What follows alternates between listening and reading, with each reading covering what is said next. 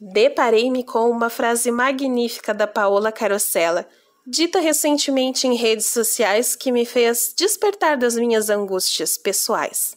Saí da minha posição de criança sofrida mais uma vez para lembrar que o mundo é realmente mais complexo do que parece aos meus olhos. Na frase, ela criticava os influencers por dizerem frases prontas que dão a entender que a vida é fácil, enquanto têm o corpo modelo e andam em lugares luxuosos. Concordo profundamente. Não acredito que ela se referia a desacreditarmos dos nossos sonhos ou de nos conformarmos com as realidades que nos incomodam. Entendi que a Paola nos incitava a entender que para alcançar os nossos objetivos precisamos trabalhar, nos esforçar e aceitar que muitas portas se fecharão, até que a primeira de muitas se abrirá. Ela não falava daquele trabalho escravo e covarde que facilmente podemos cair quando não acreditamos em nossos potenciais. Falava daquele empenho apaixonado e fiel aos nossos ideais, que não definha aos primeiros nãos, mas compreende que precisa se aperfeiçoar cada vez mais, construir, se fortalecer e aproveitar todas as oportunidades que surgirem na frente. É muito fácil para uma pessoa que já nasceu bem de vida, em termos econômicos, dizer que é tudo muito fácil. Para elas, realmente é. Mas essas pessoas são poucas. Dificilmente terão consciência da profundidade da vida e perdem para nós em termos de solidariedade e empatia. Um grande grito de viva para os que não desistem de construir suas realidades. Viva! Minha ilustração dessa semana é uma homenagem a uma menina de dois anos de idade, chamada Ana Luísa, sobrinha neta de uma grande amiga minha, que teve como projeto do mês subir na cama da sua mãe, que para a pequena era imensamente grande. Quase todos os dias ela tentava um pouco. Até que nesse final de semana ela resolveu que conseguiria. A mãe gravou um vídeo que se tornou uma das minhas maiores motivações. Toda vez que a Ana caía, ela dizia para si mesma: Eu consegue, eu consegue! Sem perceber que a mãe a filmava ou observava.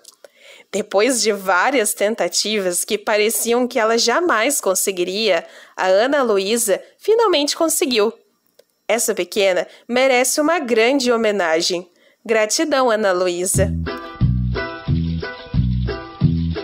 Coletive Som, a voz da arte.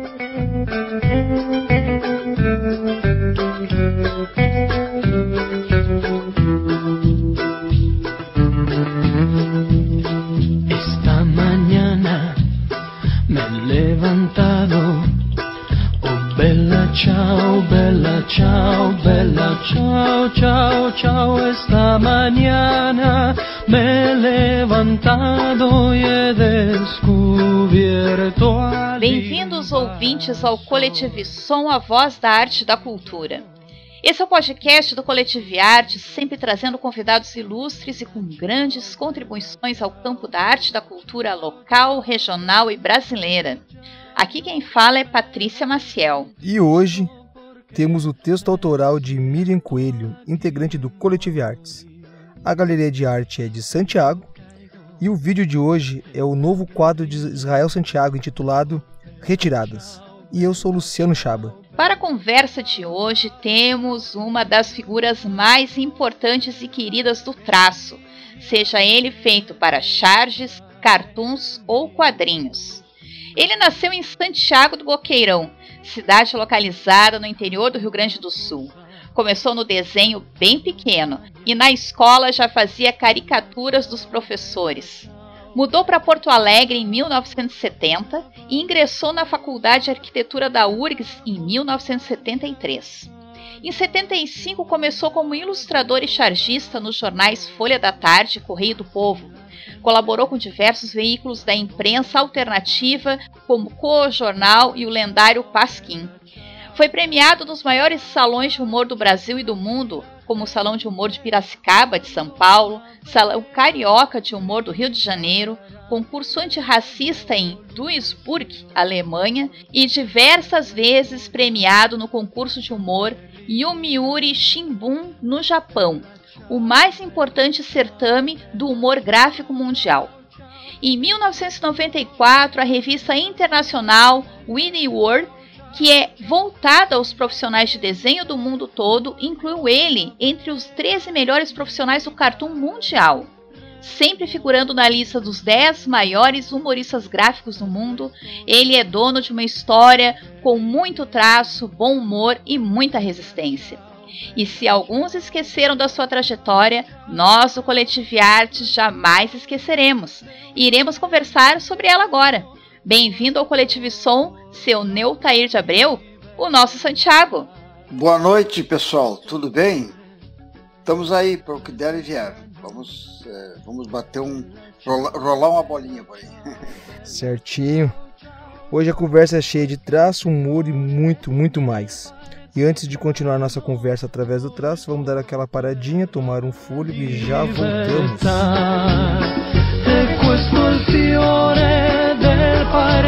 ya no muerto.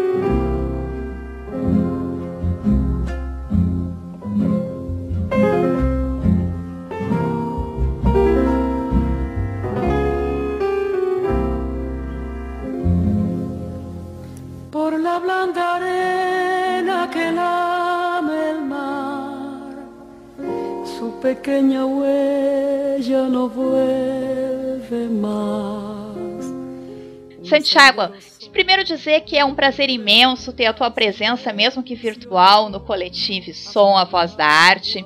E queremos saber já de antemão, para começar essa conversa, como é que começou essa paixão pelo desenho? Conta pra gente quais foram os primeiros passos. Ah, a minha mãe disse que desde os três, três anos de idade que eu já pegava um lápis e fazia os meus, meus bonequinhos. E, e eu, como toda criança, toda criança até os oito anos, sete, oito, desenha muito. A criança até essa idade ela desenha muito. Depois ela abandona, né? Porque ela vai criando, ela vai criando, vai, vai, vai, vai desenvolvendo autocrítica e começa a se inibir e para de desenhar. Os, os encarniçados como eu, os outros que gostam de desenho, aí continuam, continuam desenhando e vão, vão a cada momento se, se autoestimulando pelo, pela, por notarem que há progresso no que, no, no, no que a gente faz. Né? Eu notava que havia progresso no que eu fazia. Eu a cada dia eu desenhava, conseguia desenhar melhor qualquer um, um ser humano, um cavalo, uma árvore. Eu sentia esse progresso é, dia a dia. Então eu continuei desenhando sempre, sempre gostando muito de desenhar. Isso é uma, uma paixão que até hoje eu mantenho. Eu, se eu estou atendendo o telefone em casa e tem uma conversa longa, eu, tô, eu vou para a prancheta e fico rabiscando, qualquer folha de papel, rabiscando. E aí é muito interessante, porque aí saem rabiscos que eu não planejei, né? São rabiscos que eu, eu digo assim, que são meio psicografados às vezes. então, essa, essa coisa, essa paixão pelo desenho, que eu noto também nos meus colegas, Jorginho, por exemplo, também, que né, é um cara apaixonado pelo desenho, é, é, é, é, é, o que nos move, que nos move o tempo todo. Né? É, um, é, uma, é uma cachaça, realmente é uma cachaça. Desenhar é uma cachaça. Depois de inventar piadas, inventar histórias, melhor ainda. Maravilha. Mas só desenhar já é muito bom. Uma pergunta, assim. O senhor falou que quando está no telefone está desenhando, né? E eu, eu, eu penso muito por mim porque eu não consigo fazer nenhuma outra atividade que eu não tenha outra outra outra fuga de atenção. Por exemplo, se eu vou ler um quadrinho ou um livro, eu tenho que estar tá ouvindo uma música ou a televisão tem que estar tá ligada. Quando eu estou editando podcast, principalmente quando estou editando podcast, fica uma televisão ligada com filme, alguma coisa, um documentário, e eu fico com a, um papel e um lápis, às vezes fazendo só riscos. Ou, o senhor também tem essa, essa necessidade de ter o, algo que. Não é nem distrair, mas é algo que, que esteja junto, né? Assim, é, não, eu, eu quando estou desenhando, eu quero silêncio no momento que eu estou inventando uma, uma, uma piada, estou inventando um, um cartoon, eu estou desenvolvendo o roteiro da história em quadrinho, eu quero silêncio total. Depois tem uma fase que eu acho muito boa, muito gostosa, prazerosa, que é só executar. Só executar o desenho. Então a ideia já está definida, já sabe o que, que vai querer, então só tem um trabalho braçal. Aí eu gosto de ouvir música. Música, aí é maravilhoso ouvir música. O fundo musical é fundamental para mim. Eu boto música sempre que estou desenhando. E aí eu, fica um trabalho assim de, de, de, de tra trabalho braçal, né? Não tem que pensar muito no que vai fazer. E é só executar aquilo que já está planejado. E a música fica, fica no fundo, né? Maravilhoso, maravilha. Aí tem que ser música, não, é, conversa já não é legal. Eu acho música. A música eu ouço muito, muito, eu ouço muito clássico, ouço muitos barrocos, né? Uh, música barroca ela é muito ela é muito boa para trabalhar com fundo musical.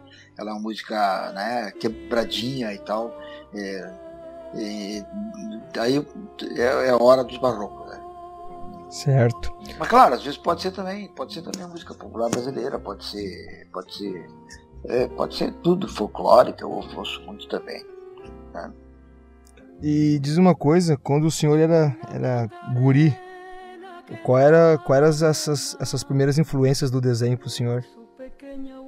Olha, eu acho que a, grande parte dos desenhistas desse país, do mundo inteiro, beberam muito das historinhas do Disney. Né? O Disney era uma era fundamental, era uma coisa muito forte. Eu, eu, eu tentava, eu até hoje sei desenhar um, um Pato Donald assim rapidamente, porque eu copiava tanto o Pato Donald, o Mickey, né? que, que memorizei isso aí para, para a vida inteira. Então eu, eu copiava não que eu quisesse copiar para mostrar para as pessoas, não. Eu copiava desde pequeno, copiava, aprendi os truques aqueles truques maravilhosos que Disney, o Disney, o Disney desenvolveu uma, uma, uma, uma, linha de trabalho que é a estilização humorística dos bichos, né? Então, como é que eles arredondaram um pato? Como é que eles transformaram um pato? Eu digo eles porque era uma equipe do Disney, né? Não era ele sozinho. Era aquela equipe que, que, que genialidade que eles tiveram em desenvolver bichos como o Pateta, que é um cachorro muito, muito estilizado e muito bem é, plasmado e eu tentava aprender essas coisas. E eu acho que aprendi bastante com isso. Movimentos também. Então foi, foi, o Disney foi muito forte. Em seguida depois veio o quê? Uh, eu tive uma paixão pelo Tintin, as histórias do Tintin. Quando eu conheci a história do Tintin, eu digo, pô, é o desenho que eu quero fazer é esse aí. Tanto que eu faço hoje um desenho vazado, que é a chamada linha clara dos belgas, da, da turma do Tintin, do Hergé eu sigo essa linha de trabalho, essa linha de, de, de, de, visual do desenho. E aí o Tintin me influenciou muito, tanto que até hoje as pessoas que têm olho bom para desenho, elas identificam a minha, a minha predileção pelo Tintin. As pessoas identificam no meu desenho a, a marca do Tintin. E aí depois, na minha juventude, apareceu o pessoal do Pasquim. Ah não, mas antes do Pasquim chegar, eu já era muito fã do, do. Acho que grande parte dos desenhistas da minha idade, da minha, da minha faixa etária, foi fã do Ziraldo, né? E a gente, eu tentava copiar o Ziraldo, copiava muito o Ziraldo também. Como eu disse, como eu disse para vocês, eu não copiava para me apropriar, eu copiava para aprender, né? Assim como eu copiei também, eu desenhei muito em cima de, de, de, de fotografias, né? Para aprender, aprender a, a, a coisa do, do, corpo humano. Fotografia de cavalo, usei muito para aprender a desenhar um cavalo. O cavalo é um exercício muito difícil, é uma, é uma prova, uma prova dos nove para quem desenha. Quem dominar um cavalo com todas as juntas que tem a perna do cavalo, já está já tá, é, diplomado para começar a desenhar quadrinho. Claro que depois a gente tem que pegar, eu, eu eu particularmente, eu peguei aqueles cavalos que eu aprendi a desenhar e estilizei, estilizei humoristicamente, né? Que é um outro trabalho. Depois que a gente aprende a desenhar as figuras, a gente tem que partir para a estilização humorística, criar um boneco próprio. E eu custei muito, eu penei para criar um boneco meu. Fui, tive um, uma, um parto para chegar a inventar um boneco meu. Mas de, de, de, de uma hora para outra, aquela mistura de Ziraldo, de Disney e de tudo que eu tinha visto, Tintim, veio me aparecer um boneco arredondado que eu achei que estava bom e persisti nele. E hoje é o boneco que eu uso. E que é reconhecível pelo, pela, pelos leitores. Se eu não assinar, as pessoas vão reconhecer o meu boneco. Né? As, as, características que ele tem lá, redondadinho, o olho é, é dois pinguinhos. Eu aprendi com o Tintim, eu ia falar... o olho só com pingo. É bem o estilo do Tintim mesmo. É, isso, bota pinga o olho, só pinga o olho, né? E, e aí me estabeleci no, no, no na praça, né? montei um bulichinho de, de, de, desenhos e deu certo, vem dando certo. Depois de hoje, hoje, nos dias de hoje, 47 ou 48 anos de, de, de estrada. É, o senhor comentou sobre Disney, né? E depois sobre o Egeu, né? O Tintin e tal.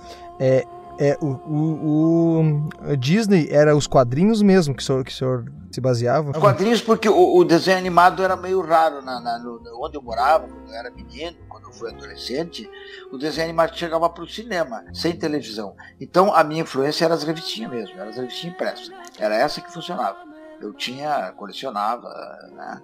É claro que também entrou um pouco de Luluzinho, Bolinha, aqueles personagens da década, de, da década de 60, quando eu era gurina, né? Entrou um pouco desses, desses caras aí também.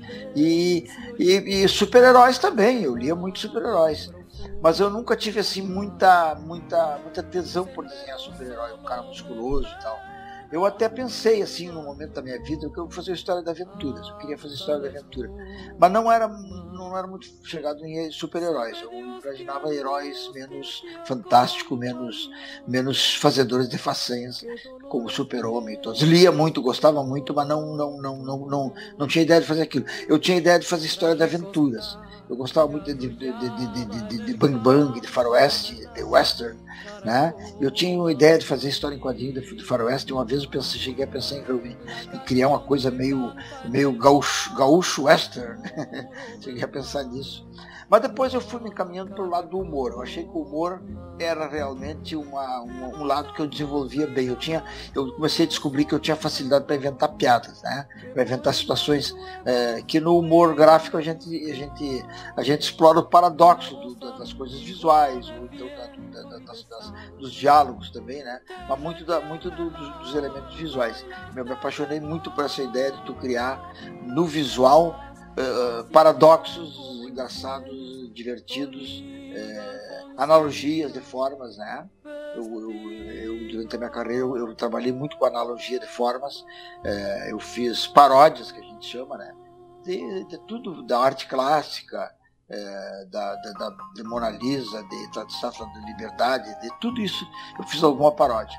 A paródia é aquela, aquele momento em que tu pega algum ícone muito conhecido e transforma ele modifica algumas coisas, mantém ele reconhecível, né? O teu paradigma, o teu, tua, teu modelo tem que ser mantido é, reconhecível, é, e, mas de forma que o leitor note que tu fez uma pequena alteração, alguma alteração naquela brincadeira. Né? Alguma alteração que significa que, que, que, tem, que tem a força de uma brincadeira. Então até, até hoje eu, me, eu, eu, eu, eu brinco muito com as, com as paródias. E para quem não conhece ainda o teu trabalho, Santiago, né? Quais são os personagens que tu tem hoje? Aí eu, eu, eu, eu teve um tempo que eu fiz tiras, eu me dediquei às tiras. Foi quando o Ziraldo assumiu, assumiu o controle da, da, da Funarte no Rio. Ele inventou uma distribuidora de tiras para o Brasil inteiro.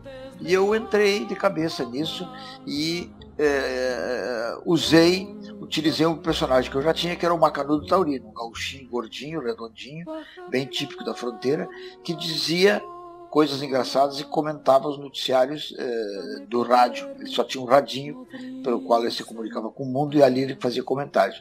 E nesse, nesse, nesse universo do, do Macanudo eu criei vários outros personagens, que um dia talvez eu edite eles todos num, num conjunto só. Né? Eu inventei a avó Libânia, que era uma velhinha, uma velhinha inventora, né? É, era a avó Libânia, uma velhinha que morava no Pampa, mas era inventora. Ela inventou uma cadeira de, uma cadeira de balanço voadora, ela inventou um, um líquido que ela botava no chimarrão e, e aquilo virava um soro da verdade todo político que tomava o chimarrão dela começava a dizer a verdade. Aí o cara dizia assim, não, meu plano é roubar mesmo. eu vou roubar, vou estar no poder para roubar. Era o líquido da verdade. E depois eu inventei também, quando conheceu, apareceu os, os, os, sempre nessa, nessa, nessa distribuidora da Funarte aí, é, os meus, meus, meus, desenhos chegaram a ser vendidos para os jornais do, do, do, do, Paraná e do Mato Grosso, né? Onde tinha gaúchos, eu entrava. É, os, os, desenhos eram bem aceitos. E aí eu inventei também o, o, havia, começou a falar no microcomputador. Eu inventei o microcomputador. Era um, era, um, era um macaquinho que guardava informações. Ele sabia informações sobre tudo. E aí não havia coisas engraçadas com o microcomputador. O microcomputador. e ele se alimentava de chips. Eu sempre dava um, um pratinho para ele com chips. Eu não sei como é que eu desenhava, mas ele, ele comia chips, uma, o, o microcomputador. É, depois eu inventei qual é outro? Eu cheguei a inventar um, um primo, primo, o primo escocês do Macanudo, que era o Macnudo, que veio ah. do Macanudo. Né? Ele usava, usava a saia, a saia xadrez, e o Macanudo queria espiar por baixo para ver se ele usava cueca. Tentava o tempo todo espiar se havia cueca embaixo do, da saia do, do Macnudo. É, o que mais que eu inventei? Eu já não lembro mais, mas eu inventei vários bonecos. Eu inventei o, o, o, o personagem que era o, Mário, que era um cara que era um pensador, o Mário, que dizia assim, como diz o Mário, como diz o Mário. Tudo que, que era filosofia vagabunda de boteco era como disse o Mário. É, então sempre as historinhas começavam, como diz o Mário. E o Mário morava numa caverna e ficava pensando, pensando o tempo todo. Aí ele saía de lá e dizia assim, como disse o Mário, é, que é um bordão que as pessoas usam, né? como diz o Mário, né? ele tem uma, esse bordão, eu aproveitei esse bordão e dei um visual para ele. É, esse personagem teve várias aventuras com ele também. E, e depois, quando começou a falar muito na, no separatismo da Bósnia, né? É, são tudo coisas antigas, já que, que já não, não, a geração nova já não sabe o que, que é.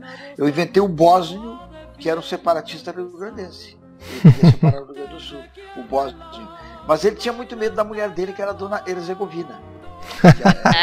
Tipo, é, é, era a Bósnia Herzegovina que ia se fazer separar do, do, da Iugoslávia. E ele, tudo que ele fazia, ele inventou o hino, ele inventou a moeda para o país novo dele, mas ele tinha consultado a dona Herzegovina, porque se a, a, dona Herzegovina não gostasse, ela vinha com um porrete de macarrão e dava na cabeça dele. Eu achava engraçado esses bonecos, né? E qual é outro personagem que eu inventei? Eu inventei tantos, assim, que eles apareciam, vinham, chegavam, iam embora. Tinha o. Tinha a avó Libânia, que era a mulher do vô. A avó Libânia era vô do. Não lembro mais o nome do personagem do vô. O vô tinha reumatismo. Ele estava sempre preocupado com o reumatismo, ele tomava chá, tomava. Quando ia chover, ele, ele ficava, ele ficava com dor. E, aí ele botou, ele botou, tinha um, um, serviço que ele trabalhava junto com a, uma, uma rádio, uma, uma, emissora que ele transmitia o boletim do tempo. O dia que ele tinha dor é porque ia estar, e o, tinha dor no reumatismo, é porque o tempo ia chover, né? Então eu me diverti bastante. O leitor também acho que se divertiu com essas brincadeiras. E eu tenho guardado esses personagens, essas historinhas, que são historinhas. É, que podem ser publicadas hoje, porque em geral elas elas eram atemporais. Eu me preocupava em não, não deixá-las muito datadas. Mesmo o Bósnio Herzegovino, o Bósnio Herzegovina, eles poderiam ser editados hoje porque é história de qualquer lugar que quer fazer, que quer fazer uma separação, né? qualquer, qualquer território que quer se separar.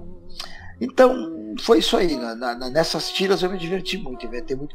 Bom, ele te, o, o, o, seu Taurino, o seu Taurino, que era um personagem, ele sempre teve um companheiro com o qual ele dialogava, que é o seu, o seu Pulsério. O seu Pulsério era um gaúcho que usava óculos escuros, ele era meio ruim do olho, usava um óculos escuro o tempo todo. E eles mateavam e discutiam os problemas do mundo, né? Eles debatiam as questões do mundo todo, as, guerras mundiais e tudo mais. É, e esse personagem Hoje, hoje eu estou meio muito preguiçoso com o meu personagem Macanudo, eu não tenho mais desenhado ele, faz horas que eu não desenho ele, porque é, quando tu não tem uma, uma, um veículo para publicar, vai te dando um certo desânimo, né? A gente gosta, a gente é exibido, o desenhista é exibido, ele quer ver aplauso, ele quer que o troço seja publicado hoje amanhã alguém comente, acha bom, acha ruim, sei eu, mas é, a gente é movido por isso. E hoje, como não tem mais onde publicar, só tem internet, a internet me deixa um pouco é, desanimado, tipo, porque é um território que tu publica, ninguém te paga. Eu fiquei muito, eu fiquei muito acostumado a ser um profissional do desenho, né? Desde quando eu comecei com 25 anos na Folha da Tarde, alguém pagava para me fazer o que eu fazia, né? Pouco, pouco, mas pagava, simbolicamente que fosse, mas pagava. Hoje não, a internet é essa, essa bagunça e ninguém te paga por nada.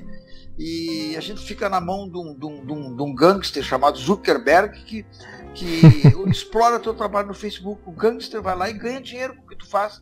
Então tu não, tu não ganha nada pelo que faz, ainda deixa rico um vagabundo aí que vende milhões de anúncios no, no, no, no, Facebook em cima, em cima dos trabalhos que a gente cria, né? Ele não, ele não, não fica rico em cima do, da receita de bolo da dona, da dona Mariazinha. Não. Nem no cachorrinho do seu Zequinha que bota ali. Não. Ele fica rico em cima dos, dos cartoons que a gente publica, dos textos que, que, que, que, que, que, que alguns jornalistas publicam com interesse mundial, geral, né? É, fotografias que, que, os, que, nossos colegas fotógrafos colocam por lá e tal. Isso é que deixa ele rico. Isso é material que torna ele. É, é, que, que, torna ele, que deixa ele com conteúdo, né? A gente enche de conteúdo e ele não nos paga nada. Então essa internet me deixa um pouco muito, muito desanimado, muito aborrecido com isso aí. E aí eu, muitas coisas que eu penso em fazer, eu termino não fazendo, porque eu não tenho esse, esse, esse estímulo, essa, essa gasolina aí. Né? É, eu acho muito humilhante trabalhar sem ganhar nada. Eu acho humilhante. O senhor tinha que pegar e fazer o, o taurino num, num faroeste gaúcho, estilo Luke Luke, e abriu um financiamento coletivo. Luke Luke eu gosto muito. É, não, é um personagem é engraçado também. E abriu um financiamento coletivo aí, porque olha, duvido que não tenha, não tenha o pessoal interessado. É, tu diz assim para editar, editar, editar impresso? Isso, fazer, fazer um, um projeto financiamento coletivo que quando vai quando chega um valor você pode fazer a impressão e exatamente. Isso, isso é uma possibilidade. Mas eu sou muito burro muito grosso para essas coisas. Eu, eu, não consigo sair da ideia do impresso ainda tio. eu acho que o impresso ainda o impresso morreu e não me avisaram tio. então eu não. fico continuando no impresso. Mas o impresso realmente como tu disse eu tenho duas experiências aí que deram certo foi eu fiz um livro de, de, de história em quadrinho. Eu passei dois anos fazendo um livro é, produzindo material e depois eu editei por minha própria conta. Eu, eu, eu, não, o primeiro não. O primeiro foi, eu fiz com a editora Zarabatana de São Paulo que bancou os custos. Saiu bem, chamava Causos do Santiago, né? Causos do Santiago. histórias em forma de quadrinho. Esses livros estão aí na, na praça, você adquire pela, pela, pela, pela internet. E, e, o segundo eu fiz por minha própria conta, chamava é, A Menina do Circo Tibúrcio. Era uma história de uma menina do circo, uma paixão infantil que eu tenho, que eu conto da minha infância. Esse eu fiz com a minha grana e fiz em associação com a editora Libretos, que me deu o projeto, projeto gráfico, me deu a distribuição, me deu o acompanhamento na, na, na, gráfica, eles me deram tudo isso e eu entrei com a grana e paguei a gráfica, né? E deu certo. Já na, no lançamento do livro, eu fiz um lançamento festivo, não eram não eram após, não eram o catarse, era, era apenas uma, uma, uma, um autofinanciamento e, na, e no lançamento eu reuni um, um grupo de, acho que uns 100 amigos foram no lançamento e eu consegui pagar a metade da gráfica do lançamento. Então foi maravilhoso para mim. Em seguida eu comecei a vender para os amigos pela internet aí, e, e dentro de, de seis meses, menos de um ano, eu tinha pago o livro já, e aí começou até a vender, eu comecei a ganhar alguma coisa com esse livro. É, e eu tenho, eu, aí eu tinha um projeto, de fazer um novo. E aí entrou a pandemia. Eu digo, pô, agora vai se, me, complicou a vida. Era para fazer o ano passado o outro livro, já estava com ele na boca para fazer. Aí eu pensei assim, pô, não, vou, não posso fazer um lançamento. No lançamento, eu, eu consigo pagar metade da gráfica. Né? Era ótimo. Mas não tendo lançamento, ninguém vai, né? Eu já fico preocupado, que aí eu vou levar ano, dois anos para tirar o investimento do livro. As, as gráficas são muito caras, né? Principalmente porque eu uso papel couché e cores, né? Eu trabalho com aquarela, que exige uma impressão muito, muito bem, muito bem executada. É. Eu vou para dentro da gráfica para acompanhar o processo de impressão, para que a aquarela que é uma tinta muito líquida, muito, ela é líquida e é muito translúcida, então ela tem, ela tem, ela oferece dificuldade para para impressão. É um... E aí eu, aí eu terminei não fazendo o ano passado, mas agora esse mês agora de abril eu botei na cabeça, não, vou fazer, agora vou fazer um, um projeto de, de, de, de, Vou fazer um projeto de financiamento coletivo. eu vou, vou, vou fazer isso aí e vou depois distribuir pela internet, pela, pela né? As pessoas, eu, eu vou realmente entrar num, num, num desses, desses, desses aplicativos aí e vou fazer um projeto coletivo, porque eu não posso ficar sem o impresso. Eu disse para vocês que eu sou viciado em impresso. Então eu quero ver as coisas impressas. E e eu tenho assim uma impressão de que os impressos vão permanecer. E essas coisas eletrônicas aí não sei se vão permanecer. Não é? Tu, tu coloca tudo no CD, daqui a pouco não tem. Eu estou falando aqui no laptop da, da, Macintosh, que eu comprei, um Apple, ele não tem mais entrada para CD. Então o dia que eu vejo os desenhos antigos que estão no CD, não vejo mais. Né? E o impresso não, tá lá na prateleira. Pode ser que o cupim coma alguma coisa, mas ele vai permanecer, né? Os, os impressos. E aí, é claro que é uma ilusão idiota da gente achar que as coisas vão ter muita permanência. É uma, uma, uma ansiedade ansiedade maluca que os artistas têm de se, de, de se perpetuarem, né? Mas se um livro desse durar até os meus netos verem, já tá bom. Ah, não, mas o, o impresso não vai, o impresso não morre, não. Porque a gente sempre tem. Eu sou, um, eu sou uma pessoa que eu leio bastante e é muito cômodo ler no celular. Porque qualquer paradinha que a gente vai fazer ali, uma fila de banco, qualquer coisa, tá com o celular na mão e tem ali o, tem o quadrinho que eu quero. Mas eu tenho a minha estante com muito carinho, eu boto lá meus gibis, eu boto meus livros. Eu tenho, sabe, uh, não vai morrer nunca, não. O, o impresso não morre. E, e, é, eu, tenho, eu tenho a história, eu tenho os desenhos do Pererê do Giraldo, que era uma história em quadrinho maravilhosa, uma história de muita brasilidade, né? Eu tenho aí, de vez em quando eu abro e vou, vou lá reler, né? Eu tenho aquela revista, a revista a, a Circo, Animal, não sei se vocês conheceram. Sim, eu conheço. Era do, do Laerte, daquele, daquela turma muito criativa, num período muito criativo, que eu tenho guardado e, eu leio. De vez em quando vou lá, mexo e pego para dar uma relida, dar uma, uma, uma, uma, recuperada. E tem os meus livros, o meu primeiro livro, é, que se chamava Humor Macanuda, de 1976. Ele está aí, a impressão é boa, né? o cupim não comeu, ele pode ser revisto a hora que, que, se queira. Né? E, e, e boa parte dos desenhos, naquela época eu já me preocupava com isso, é, que fossem permanentes, que não fossem desenhos ligados ao, ao, ao noticiário do, do, momento. Né? Eu, eu, sempre tive essa preocupação e deu certo, porque a maioria dos desenhos são compreensíveis no dia de hoje. E eu, eu só fazer um comentário aqui que eu, enquanto a gente conversa, eu também vou, vou dando uma olhadinha. Eu encontrei aqui na, na, na internet um compilado de, de cartunistas que é um livro chamado Cartunismo Médico, sem contraindicações. É, isso. Tem o seu nome ao lado do Quino, é isso? Esse, esse livro foi feito pelo. É um, é, cartoons médicos, né? Isso. É um médico apaixonado por cartoons no Rio de Janeiro que editou e convidou vários desenhistas e convidou o Quino e o Quino mandou os desenhos. Então ficamos é, lado a lado com, com o mestre maior, é um orgulho meu estar naquele. É, era um livro impresso. Ele deve ter hoje, claro que tu deve ter visto a versão a versão digital. É, a versão digital.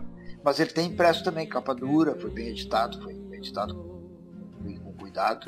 E eu tenho ele na minha estante aqui. Ah, o senhor tem ele? Que massa. Tenho. tenho. E, e é muito legal de, de, de ver, porque tem ali, eu acho que tem dois ou três cartunistas médicos mesmo. Um deles é o Ronaldo Cunha Dias, lá de Vacaria. Ronaldo Cunha. Ganhou, ganhou diversos salões de humor no mundo inteiro. E outro é o Lor, que é lá de Minas Gerais, que é médico, médico que faz medicina do esporte. É Luiz Oswaldo, né? Hã? Luiz Oswaldo. Luiz Oswaldo Lor, é exatamente, Luiz Oswaldo, apelido Lor. Né? E parece, eu não sei se, não tenho certeza, mas acho que tem também um cubano chamado Ares, que é médico psiquiatra em Cuba. Esse cara é genial, é um cara assim, pá, ele ganhou grandes, grandes concursos no mundo inteiro, continua ganhando, e, e ele tem uma perspicácia muito, um desenho muito interessante também, um desenho muito vanguardista, um desenho inovador, né? Um cara, e acho que tem desenho dele, dele também lá, esse desenho, nesse livro. É, não, mas é massa, tá, tá na mesma, com o nome na capa, né? Tá o Quino e, e, e logo em seguida já tá o, do senhor já. Esses, esses, esses orgulhos a gente, a gente cultiva com carinho. A gente não fica rico, mas cultiva orgulhos, né? momentos de orgulho. Eu tenho também uma, eu tenho também guardado aqui e com, com muito carinho uma carta que ele me mandou uma vez. Né? Sério? É, eu descobri uma. É, Eu não, não eu, eu, e mais dois desenhistas aí descobrimos um alemão que plagiava os desenhos dele e escrevia em concursos. A gente fez um dossiê, juntou tudo que tinha de, de, do que o cara plagiava do Kino, mandou para ele. Ele ficou muito agradecido e mandou uma carta me agradecendo por ter sido avisado desse, desse, dessa desonestidade. O alemão depois foi, foi, foi denunciado aí na, na, nas, nas redes. Não, não tinha, não, não tinha rede social ainda naquele momento mas foi denunciado no, no, circuito de salões do mundo inteiro e ele foi barrado nos salões por esse salão do Japão, né? porque o cara era desonesto, ele copiava os desenhos, ele copiava assim, é, evidentemente era copiado, não era assim, tu acha dizer assim, não era o caso de dizer assim, ah, ele viu, esqueceu, depois fez, não, ele copiava até os detalhes. Bah. Fazia no traço dele, mas ele, ele, ele quase que decalcava em cima. Bah, que Feio. E aí isso resultou nessa carta que é o meu orgulho. Mas. Mas deixa eu te perguntar uma coisa, né? A gente estava falando ali na tua biografia que tu foi para a faculdade de arquitetura. Por que arquitetura, Santiago, e não artes visuais logo? Não, eu fiz, eu fiz. É, primeiro eu fiz artes visuais, que naquele tempo eu chamava curso de belas artes, se chamava fui lá fazer o curso de é, na área da, da, da pintura. Ele, o Belas Artes preparava a gente para ser pintor, para ser. E, e, eu já tinha tentado arquitetura e não passei na arquitetura, mas me classifiquei para o Belas Artes naquele tempo. E fiz seis meses, fiz um pouco mais de seis meses, e voltei a fazer o vestibular para arquitetura e passei na arquitetura. Eu terminei abandonando o curso de Belas Artes e fui para arquitetura. Era um engano, um ledo engano meu naquela época, achar que a arquitetura é, era importante porque eu desenhava. Na arquitetura tu desenha como um, o desenho é importante, claro, mas como um método, uma, uma forma de te comunicar com teus com teus operários que tu vai ter, né? O, o, o desenho na arquitetura é um, ele é um meio, ele não é um fim. Mas eu queria o desenho com um fim, uma finalidade em si. Eu quero um desenho que vá para uma, uma, uma, uma, uma, publicação e aquilo seja a minha obra de arte já. arquitetura não, arquitetura. E aí diversos a, a, diversos desenhistas, artistas do tempo tiveram esse engano. Edgar Vasquez é um que chegou até a se formar em arquitetura, porque ele também achou que, que, que desenho é, era importante para arquitetura, mas também se deu conta que não era, não era, não era o, o objeto final do desenhista, não estava não tava na obra arquitetônica. Né? E outros aí, o Levitan, que também desenha muito bem, foi ser arquiteto, né? ele chegou a exercer essa profissão. Havia muita gente que gostava de arte e ia para arquitetura. Muito sabe por quê? Porque na, na faculdade de arquitetura, na década de 60, 70, 70, quando eu fui para lá, era, era, um, era, um, era um polo de, de, de, de debates, de criatividade, né? muita gente criativa, muita gente com cabeça inquieta estava lá na arquitetura, iam para a arquitetura. A arquitetura canalizava para lá gente que gostava de teatro, gente que gostava de música, gente que gostava de escrever, canalizava, canalizava todo mundo para lá. Claro que a maioria depois desistia, caía fora, né? Mas ali a gente, a gente tinha um bulício era buliçoso o ambiente e a gente discutia, a mesa de bar era importante, a gente debatia, a gente desenhava junto, a gente criava ideias, né? E, e, e interagia ali com aquele pessoal que gostava de literatura, que gostava de um ambiente que, que estimulava muito, um, um botava pilha no outro, né? É, e claro que depois de, de, um certo tempo eu fui, eu fui trancando nas cadeiras técnicas, eu tranquei, trancava em cálculo, trancava em resistências, geometria analítica, essas coisas matemáticas, eu tranquei de uma maneira incrível e avancei nas artísticas, nas cadeiras artísticas de desenho. Avancei todo o curso e fiquei para trás. Aí uma hora eu me dei conta, aí eu já, tava, eu já tinha começado a trabalhar na Folha da Tarde e já estava mandando desenho para o Pasquim, o Pasquim pagava. Eu, tava, eu trabalhei no Cojornal também, que já pagava. E eu resolvi, eu vou ganhar pouco, mas vou, vou ser feliz. Eu vou, vou entrar nessa, nessa, nessa vida aqui de desenhista o arquiteto é um cara que pode até enriquecer, né? Desenhista jamais vai enriquecer, né? A não ser que tu seja o, o Giraldo ou o Maurício Souza, né? É, e eu digo, a minha vida já sei que vai ser uma vida razoável, mas eu vou, vou cavocar com esses desenhos, vou cavocar minha sobrevivência. E deu certo, né? Eu consegui ter, ter, ter, ter nesse, nesses 40 anos de, de carreira, eu consegui ter uma sobrevivência digna, né? E consegui até viajar, né? muitas viagens por conta de, de, de, de, eventos que convido, né? Mas algumas viagens por minha conta própria, né? Então eu acho, acho que fui, fui, sendo ainda, porque Eu agora estou com 70 anos, mas eu fui um cara feliz, eu fazia as coisas que gostava, né? E, e, em diversos momentos também eu, eu, brigava nos jornais quando, quando começavam a me cortar, a me, a me, a me, a me censurar. Eu, eu, eu, brigava, eu reclamava, fui posto para rua em vários jornais, mas sempre me recusei a fazer coisas assim que, que, que me encomendasse, que, né? Agora faz o desenho por encomenda. Não, não, não, não, não. Vou fazer aquilo que, tá, que me dá na telha, aquilo, as indignações que eu tiver que eu vou botar no papel. Não vai ser a indignação do chefe da, do chefe do, do, do, do chefe da redação que vai me. Né? Várias vezes o jornal do Folha da queria me pautar. Queriam que as indignações deles fossem as minhas. Eu, eu, eu enganava eles, na verdade, porque eu não ia brigar ali, né? No fim, no fim terminei brigando. É, mas eu enganava eles e, e, e, terminava mostrando aquilo que eu queria e eles se convenciam que aquilo que eu queria, que eu fazia livremente, é que funcionava na cabeça do leitor no outro dia na publicação. Aí aos poucos eles descobriram que tinha que me deixar com autonomia. E, e depois em outras publicações também eu tentei manter essa, essa independência, né? É, é, às vezes quando me cortavam, eu eu fui censurado várias vezes, mas às vezes tinha diálogo, né? O cara dizia, olha, vai dar uma cadeia, nós vamos tudo pra cadeia, vamos ser torturados. Eu digo, opa, então tá, vamos, vamos modificar aqui ali e tal. Agora, quando não, quando o camarada me censurava porque, ah, esse político aqui é, do, é amigo do, do, do, dono do jornal, aí eu ficava pé da cara, eu não posso criticar o político porque é amigo do dono do jornal. Aí o motivo, o motivo mesquinho, né? O motivo pequeno, né? Quando o cara me argumentava que ia dar uma baita cadeia, os militares da ditadura naquele tempo, íamos botar tudo em cana, eu terminava aceitando, né? É, eu terminava concordando e tudo mais. Né? É, mas a maioria das vezes eu, eu discutia, Jorge. Ou, ou, havia, um, havia, ainda há até hoje, a censura do anunciante, que é muito forte nos jornais nos, meios de comunicação grandes que, que sobrevivem de anúncio, tu não pode nunca ir contra o desejo do anunciante, né? Contra o desejo, não contra o interesse do anunciante. Porque supõe-se que, que, o, que o anunciante vai cortar o anúncio, é, vai, vai, vai, e o, anúncio, o, o, jornal vai perder ingresso, vai perder, vai perder ingresso de dinheiro, né? É, então, por exemplo, quando eu fiz um desenho sobre a greve da, da, da, da, da Volkswagen, na, na, na, década de 70, quando eu estava na Folha da Tarde, me censuraram porque havia grandes anúncios de uma firma chamada Panambra, que vendia Volkswagen.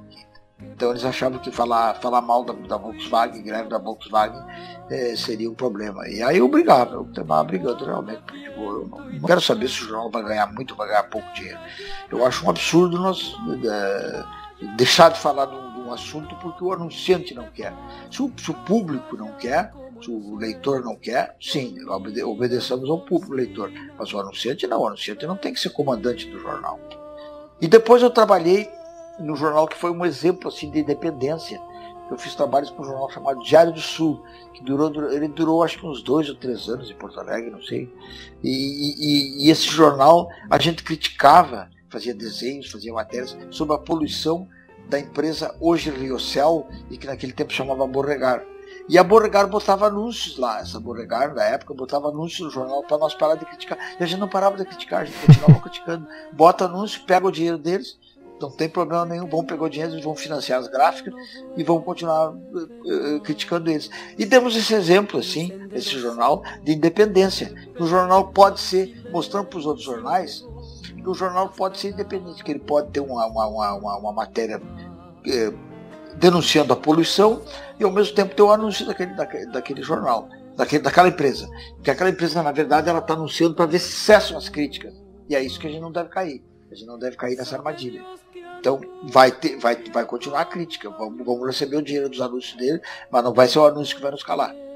Eu, eu gostei muito desse, desse momento, de ter, de ter participado dessa, dessa, desse, desse momento da independência bacana e também ouvir essa tua história até da questão da efervescência cultural que tinha na arquitetura e acredito também que tu falou dos debates que também eram acirrados da questão política, né?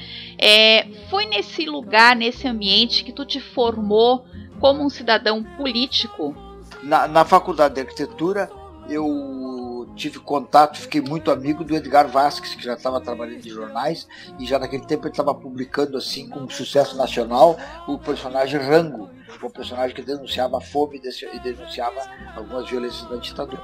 O Edgar foi uma influência muito importante. E depois mais um outro, um outro cara que fazia texto de humor, mas até hoje está por aí, Fraga, e eles editavam, os dois editavam uma, uma, um suplemento na, no, no, jornal Folha da Manhã, chamava Quadrão, e foi ali que eu comecei a publicar.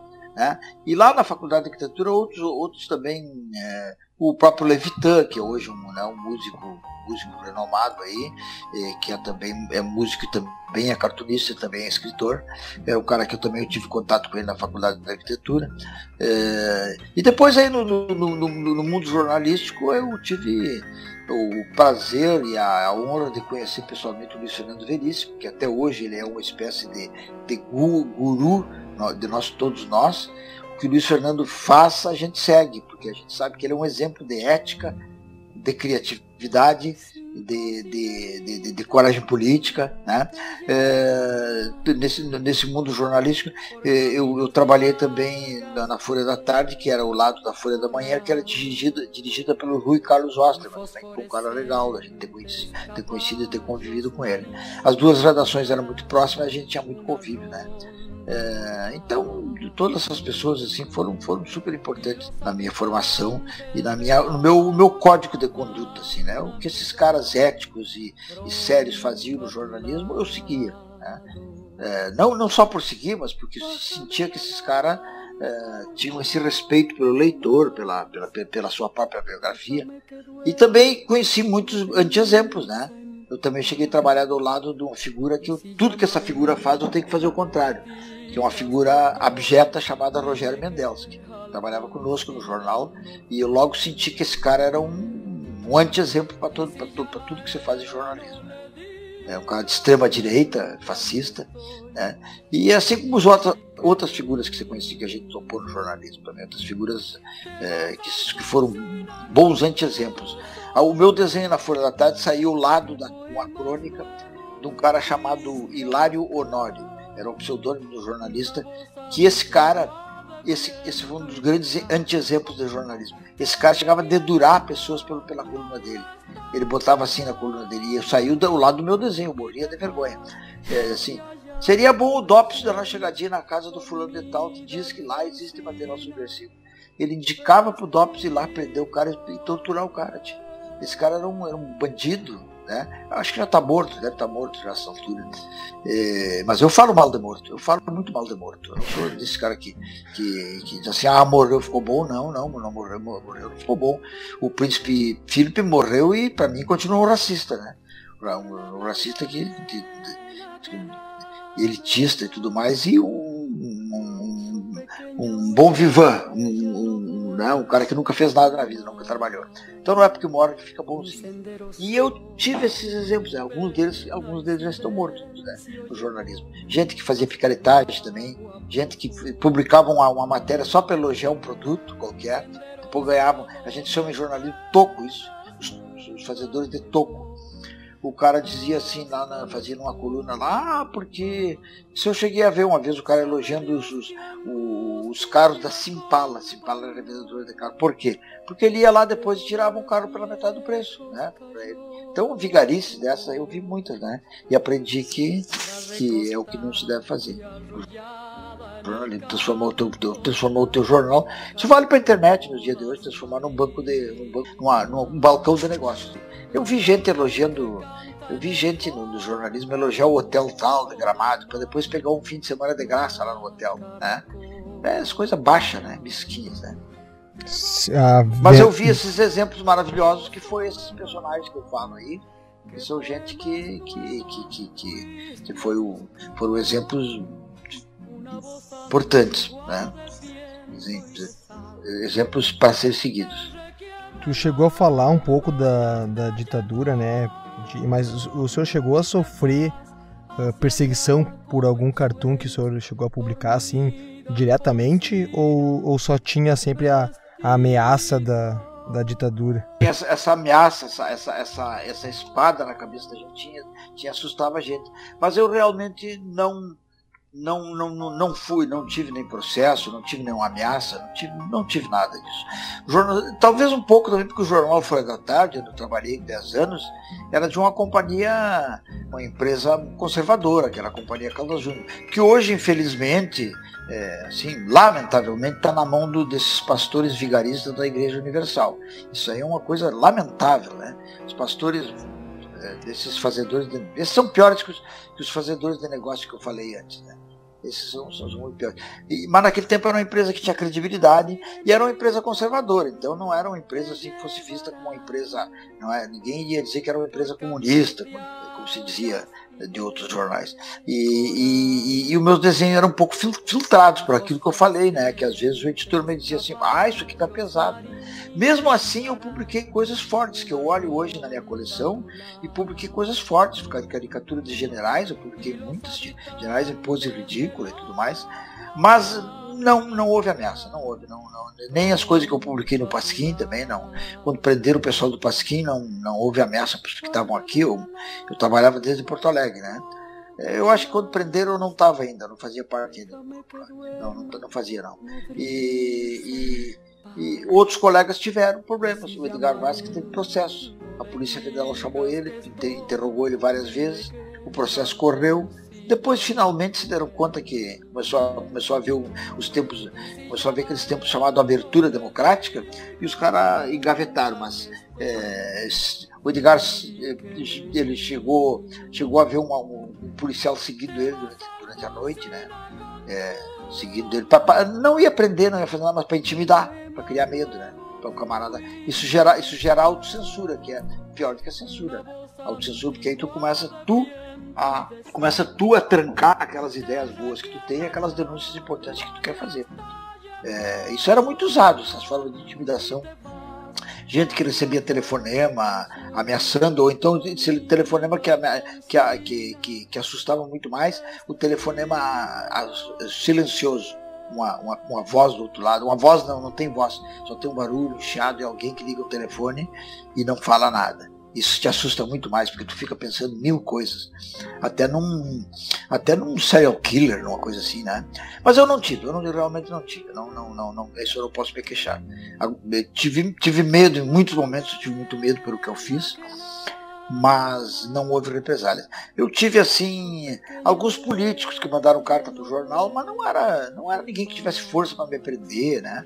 É, deputado, de, de, vereador também que reclamou contra a caricatura que eu fiz, mas não ninguém que tivesse poder de me fazer uma, uma, uma represália maior. Também não, não, essas pessoas reclamaram, mas não entraram com o processo. Não, não. E eu também cuidei, assim, do ponto de vista da, da crítica pessoal, eu sempre cuidei para que a crítica pessoal não fosse uma crítica infundada, né? Eu não posso fazer um desenho onde eu faço uma crítica infundada e faço uma calúnia. Eu tive muito cuidado com isso também, né?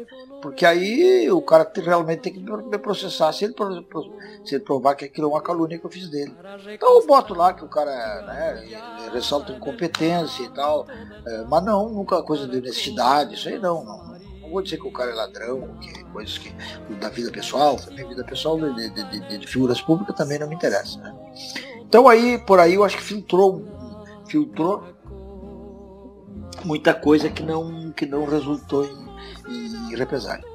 Hoje eu tenho, eu tenho medo, publicando o que eu quero na, internet, ninguém me censura na internet, não eu publico, os jornais que eu publico também não me censuram, mas eu tenho medo dessa coisa chamada milícias, que é uma coisa é que nem aquele telefonema mudo. Tu não sabe de onde vem, do que vem. São, são, são, são esses caras que estão comprando seis armas agora, né? Esses caras ultra direita, ultra. ultra é, esse cara que até acho que deve ter neonazista no meio também. Me assusta um pouco esse tipo de gente, né? Esses caras, não sei o que eles podem fazer. Se, eles podem te ameaçar ou, ou nem te ameaçar e um dia ter, ter, dar um pau na rua. É isso que eu ia perguntar aqui. Mudou os tempos, mas de repente nem ficou tão mais fácil, né? Não, não ficou, não, não, ficou tão mais fácil, não. Essa, essa, essa, essa ameaça aí paira na, na, cabeça da gente. A ameaça de que, ameaça de que, o, de que o maluco do presidente da República possa fechar tudo, fazer o que ele quer, matar 30 mil, 30 mil esquerdistas, que era o plano dele, né? Então essas coisas é, são coisas que tu fica pensando às vezes Se o louco, se o louco resolve reunir uma ala do exército aí que, que, que apoia ele, ou então essas alas de polícia ou e milícias, com polícias e policiais e milicianos, ele já faz um movimento forte aí.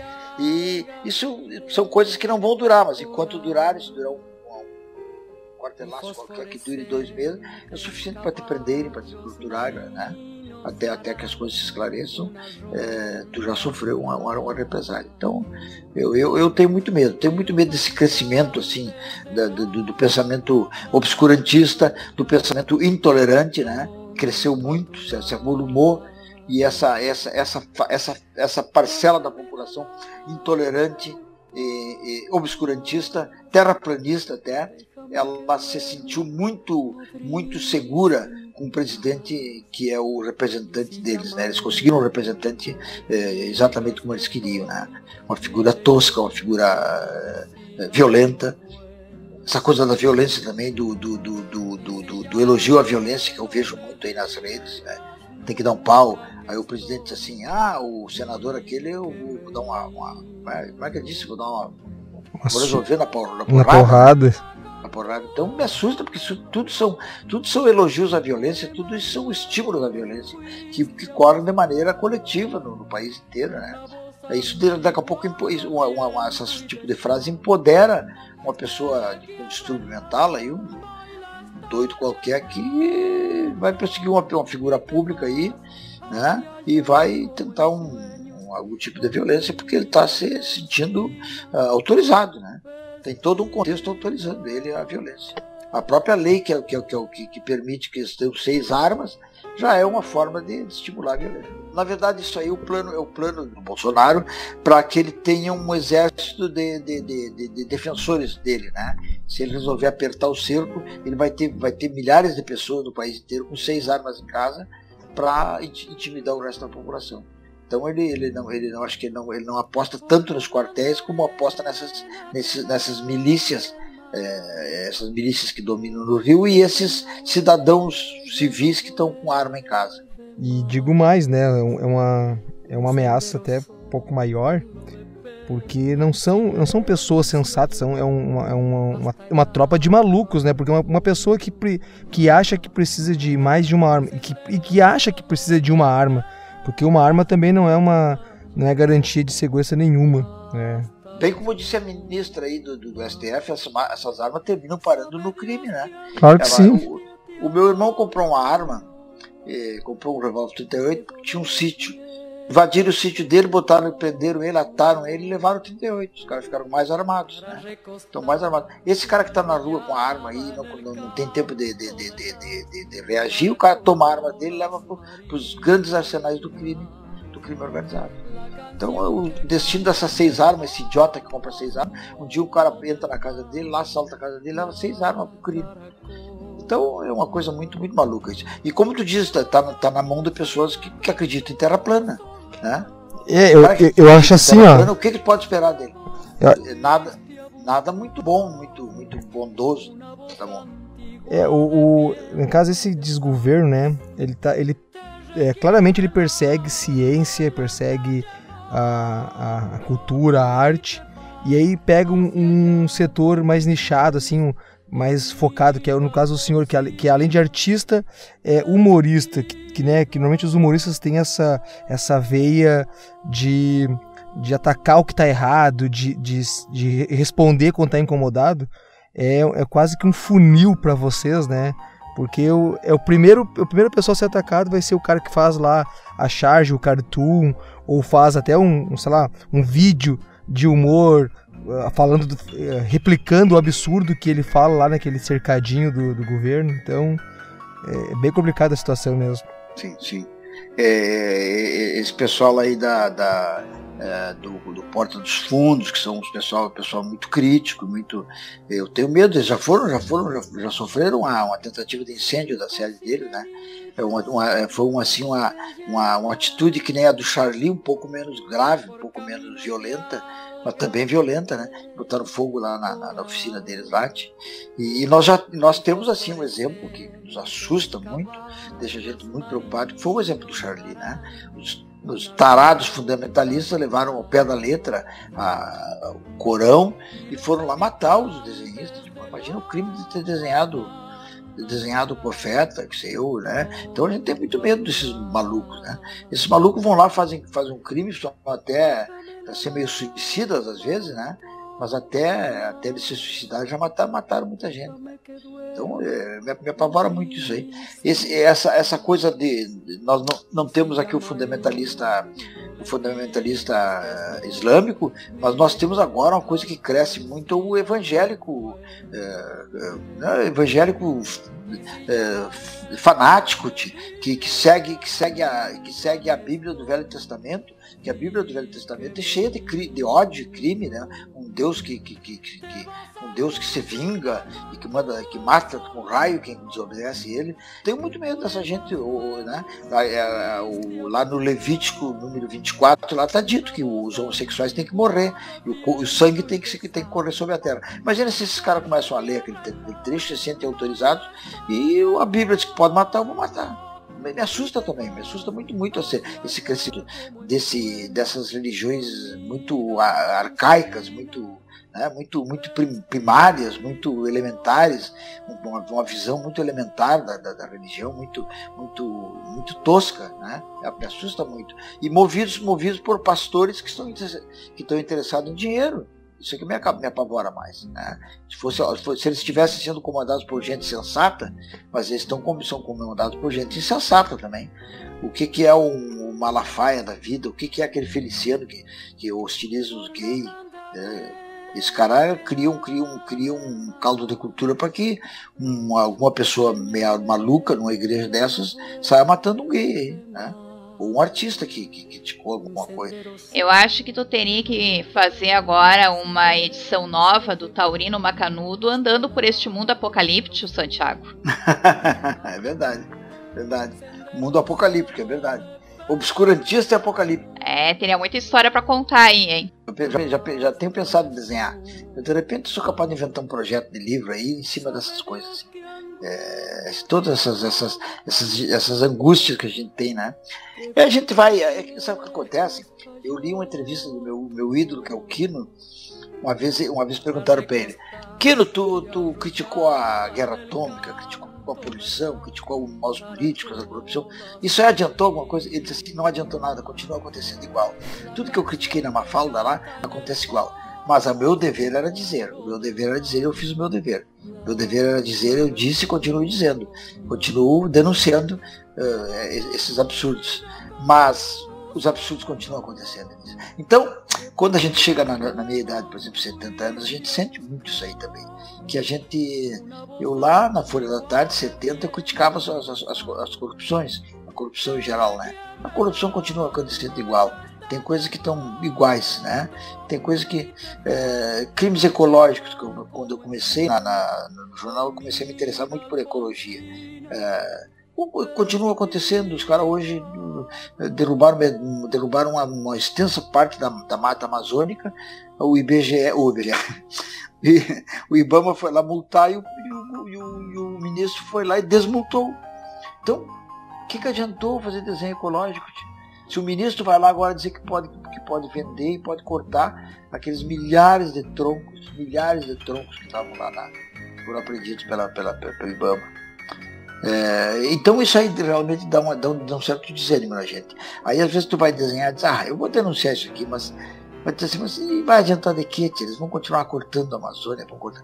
Vai dando, e aí tu fica pensando assim, ah, acho que também eu vou deixar um pouco para as gerações novas atacarem esse problema, né? Fazerem seus desenhos, fazerem suas histórias em quadrinhos e, e, e assumir essa, essa bronca aí. Às vezes, a gente, às vezes a gente pensa um pouco assim também.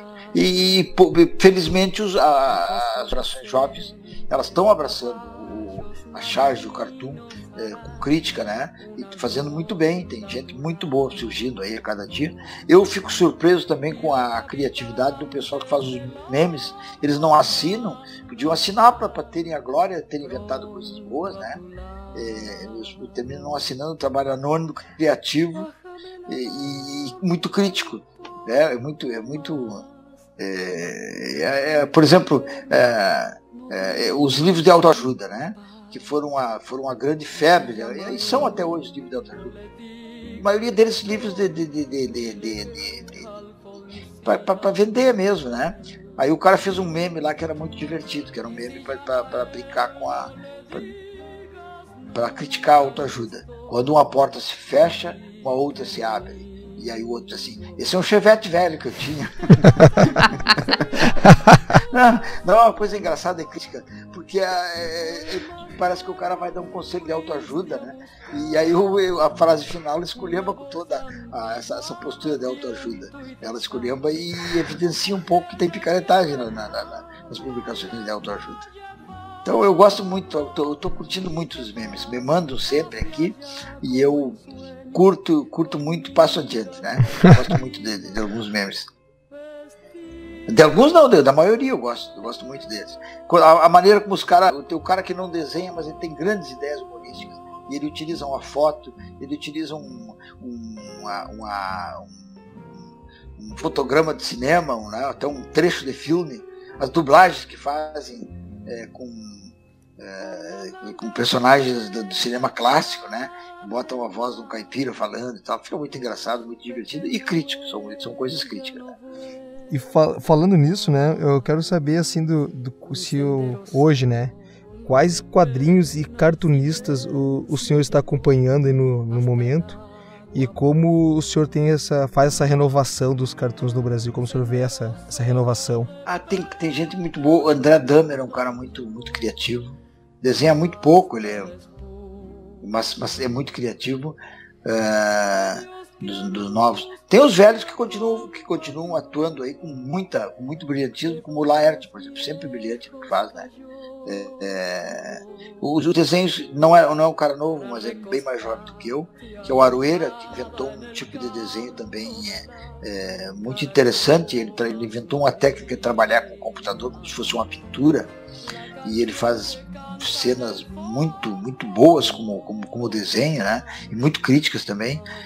E tem aí o, o, o por exemplo, um, um, cara que eu admiro muito, que é o, o, Rafael Sica, um cara que faz um quadrinho surrealista, um quadrinho é, inquietante, um quadrinho que, que, te, que, te, que te cria, cria inquietudes, né?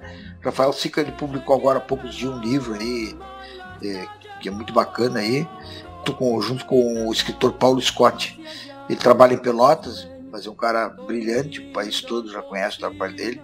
Tem a Chiquinha, também, tem o mundo da, o que ela explora é o mundo da mulher, do feminismo, ela defende o feminismo com a, com a propriedade que as mulheres têm para defender. A Chiquinha.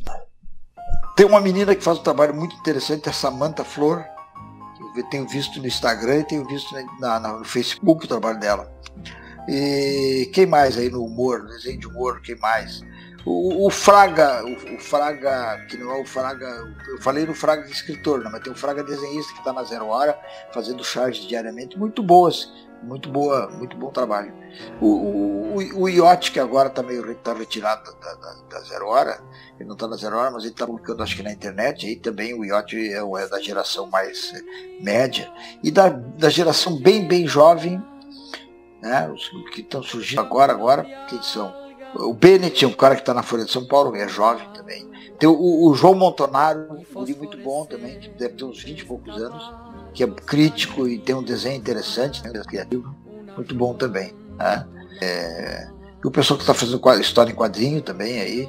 É, tem os gêmeos, aqueles lá de, de, de, de São Paulo, que são, são bons, são criativos.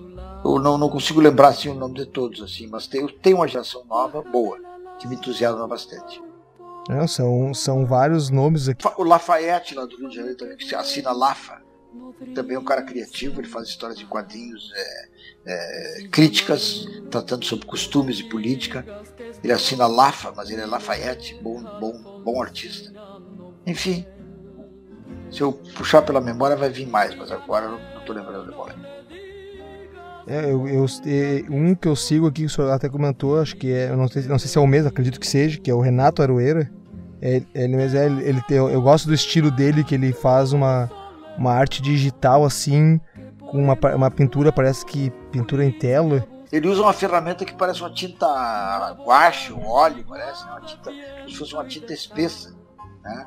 Bem o contrário da aquarela, que é lúcida, luminosa, é translúcida a aquarela. Ele faz uma, uma tinta quase grossa que, faz camadas, que é uma técnica que eu admiro muito a técnica, não, não faço ideia como é que ele consegue fazer, mas é algum software que ele tem que é especializado nesse tipo de coisa, e ele usa muito bem, muito criativamente, e, e as caricaturas dele são muito boas, ele tem feito caricaturas do Bolsonaro com olho vermelho, assim, de raiva, já foi ameaçado de, de, de, de processo. É, não, eu, eu sempre, eu já sigo ele há algum tempo, eu já vi, eu, eu vejo as, as caricaturas dele, e eu sempre pensei, como é que não. É, tipo, eu nunca vejo o nome dele na, na, na, mídia, alguma coisa assim, sendo atacado, porque. É, eu, eu, ia dizer que ele, ele ridiculariza, mas na verdade ele não ridiculariza, ele só expõe, uh, sabe, pequenas, pequenas amostras do que é o governo, né? Eu acho. Eu, eu gosto desse, dessa acidez dele. É, e, e, e, e, o, o visual dele na caricatura é muito crítico, ele esculhamba com a, com a cara desses filhos do Bolsonaro quando ele, quando ele caricatura, ele caricatura com jeito de bandidos mesmo. então ele, ele, ele, ele, tem uma acidez e é por isso que, que ele foi ameaçado pelo ministro da Justiça, né, de ser processado. Ah, ele foi ameaçado. Você deu conta, eu acho que ele, alguém avisou para ele lá que era ridículo, tá, tá, tá, tá, tá brigando contra uma caricatura, né? vamos, fazer, vamos fazer que nem, vamos fazer que nem os, os que nem os, os fundamentalistas de Paris lá, ficar né? dando tiro no cartunista é ridículo. E fica, pior, fica pior, pior tu brigar contra a caricatura do que é, fazer que não viu. O mais importante fazer que não viu. Da, tu dá, dá, dá importância, aí tu realmente dá importância, todo mundo quer ver a caricatura essa que foi, que foi, que foi falada pelo, pelo, pelo cara que reclamou. É, tu dá mais visão, né? Tu abre uma, uma janela maior. Abre uma janela maior, claro. E o povo é curioso, né? Quer saber. O cara quer saber daquele desenho que realmente deu problema, né? O cara diz assim, ah, esse deu problema, então eu quero ver esse. é, ia me dar trabalho para fazer, eu queria reunir tudo que foi censurado na minha vida, né? Para mostrar como que as pessoas uh, uh, reagem de maneira forte ao desenho, né? Tudo que foi, foi cortado. Porque esses aí são os Aliás, eu, eu, eu devo contar para vocês que no tempo do Pasquim, eu mandava desenhos daqui do Rio Grande do Sul para o Rio de Janeiro, né? E tudo aquilo que na Folha da Tarde não aceitavam, achavam que era forte demais, contra os generais, contra a ditadura, eu mandava para o Pasquim e aí era sucesso, sucesso no Pasquim. Mas foi cortado aqui é porque tem, tem veneno. Se tem veneno vai ser sucesso no Pasquim. E era mesmo, né? Então, eu, no momento que eu me cortava o desenho aqui, eu digo, imediatamente ia no correio, pegava aquele desenho e botava. Naquele tempo não tinha. É, recém estava começando a aparecer os fax, né? Mas não tinha como tu mandar o desenho, mandava pelo correio. E na outra semana estava lá no Pasquim, e aí o desenho. Não, não tinha ainda a forma de fazer o curtir do Facebook, mas a gente sabia que o leitor tinha, tinha se agradado. Nosso curtir era o encontro com, com as pessoas na rua, assim, o cara dizia, ah, eu vi o teu desenho assim, estava muito bom, estava muito engraçado, né? Era esse o, o curtir. Hoje, a, a, internet tem, tem coisas maravilhosas e coisas ruins, né? Como tudo, né? Mas ela tem mais coisas boas do que, do que ruins. Hoje, o desenhista está tendo essa, essa, essa, esse, essa recompensa de saber que o desenho dele foi aceito imediatamente. Né? Na hora que já tem botou no Facebook lá e apareceu um curtir, a gente se sente recompensado. Olha, alguém viu, alguém gostou. Daqui a pouco tem mais, mais 20, 30, 40 pessoas que curtiram. Isso aí a gente não tinha no tempo dos jornais impressos. A gente não sabia muito bem como é que o desenho tinha sido aceito pelo leitor. Né? A gente às vezes passava dois, três, quatro, cinco, seis dias, tu encontrava um cara na rua, o cara ah, vi aquele teu desenho e gostei. Esse era o retorno que tu tinha, o feedback que tu tinha. Né? Hoje não, a gente tem essa, esses feedback imediato. E isso aí compensa também os filmes que nós desenhistas é, a maioria dos desenhistas tem filmes dos músicos, por quê? Porque o músico é um cara que sobe no palco, toca a música, imediatamente as pessoas aplaudem, né? E tu tem uma recompensa imediata para aquilo que tu fez. A gente, o desenhista não, fica solitário num, numa, num estúdio, ele sozinho, mas ninguém faz a ordem dele sozinho, manda para o jornal, não tem aplauso nenhum, dali dias alguém vai comentar dia, dois, no outro dia tu vai encontrar alguém que vai contar. E como a gente não consegue encontrar todos os leitores, alguns te dão, a, te dão esse, esse, esse retorno, mas tu não tem o retorno de, de, de, todo mundo, né? E com isso a gente compensa esses filmes do músico, a gente tem esse aplauso quase que imediato né? nas redes sociais. Que legal saber dessas histórias. Só, só quero fazer um, um último comentário antes da, da Patrícia da Patrícia fazer a, a pergunta que eu sei que ela vai fazer agora. É só, é só um comentário. Uh, acabamos de falar agora sobre a Aroeira, né? Para os ouvintes que não sabem quem é o, o, Renato Aroeira, ele ficou, ele chegou a aparecer no Jornal Nacional, acho que ano passado, quando ele fez uma charge uh, que misturava, era, uma, era o símbolo ali da, do SUS, né? Aquela cruz vermelha, e apareceu o Bolsonaro com uma tinta preta fazendo quatro riscos que transformava a cruz vermelha numa suástica. E aí o Ministério. Foi, e foi aí que o ministro da Justiça ameaçou ele. Isso, é, eu lembrei da história agora, o senhor falou do ministro, fiquei tentando lembrar de onde que eu, que eu sabia dessa história e lembrei. E aí, aí, aí, aí, apareceu até no Jornal Nacional a reação dos cartunistas do Brasil inteiro, que resolveram seguir o Aroeira e eles fizeram como é, a, a charge continuada. A charge continuada. Todo mundo fez a sua visão daquela, daquele visual que ele inventou. Eu também fiz o meu né? E fizeram, fizeram acho que, acho que os, alguém lá no alguém lá no centro do país fez uma, uma um apanhado na internet que mostra todos os desenhos é, que apoiavam que apoiavam o Aroeira, né? Então o tiro saiu para culatra, porque a charge foi super super muito mais visualizada e também foi visualizada as, as charges que a gente fez em continuação a dele, né? Eu lembro desse movimento que os, os cartunistas, chargistas fizeram as suas versões, né, com seus traços e teve esse movimento do, da continuidade, né, que foram fazendo cada vez mais e mais e veio, de, veio desenho do veio desenho do exterior também. Veio desenho do exterior, veio outras versões, foi é. É. Cada, cada um fez a sua o seu a, o seu entendimento sobre aquela cena. Exato. Sua versão. É só para os ouvintes ficarem ficarem espertos aí e se tiverem a curiosidade de pesquisar. Legal. Vale muito a pena se, tu, se, tu, se alguém for Google, na busca do Google, lá, é, charge continuada vai aparecer sim. Exatamente. E, e, é uma coisa bem atual, né? Não, não teria como ser mais atual que hoje. Bem atual. Então, Santiago, a gente já vai saindo desse podcast. E para a gente ir finalizando, eu queria saber de ti, mesmo que tu já tenha dado para nós um pitaco, né, no início do programa, o que que tu tem hoje de planos para esse ano de 2021? Aliás, deixa eu te fazer uma pergunta antes. Já está vacinado? Sim, estou vacinado com a primeira dose. Na semana que vem eu sei para a segunda dose. Algum, alguma vantagem o velho maravilha. Ter, né? não, não, não, vai ser, não, vai ter só desgostos de velho, tem que ter alguns prazeres também. Né? É, pra, não digo prazer, mas vantagens. Então, já já estou me encaminhando. É, e eu acho que eu tenho esperança que a gente possa ter um clima é, mais menos. Eu acho que na normalidade não vamos ter tão logo, mas uma, uma coisa mais parecida com o normal até o fim do ano e que eu possa fazer presencialmente o lançamento do meu livro que eu quero fazer. Né?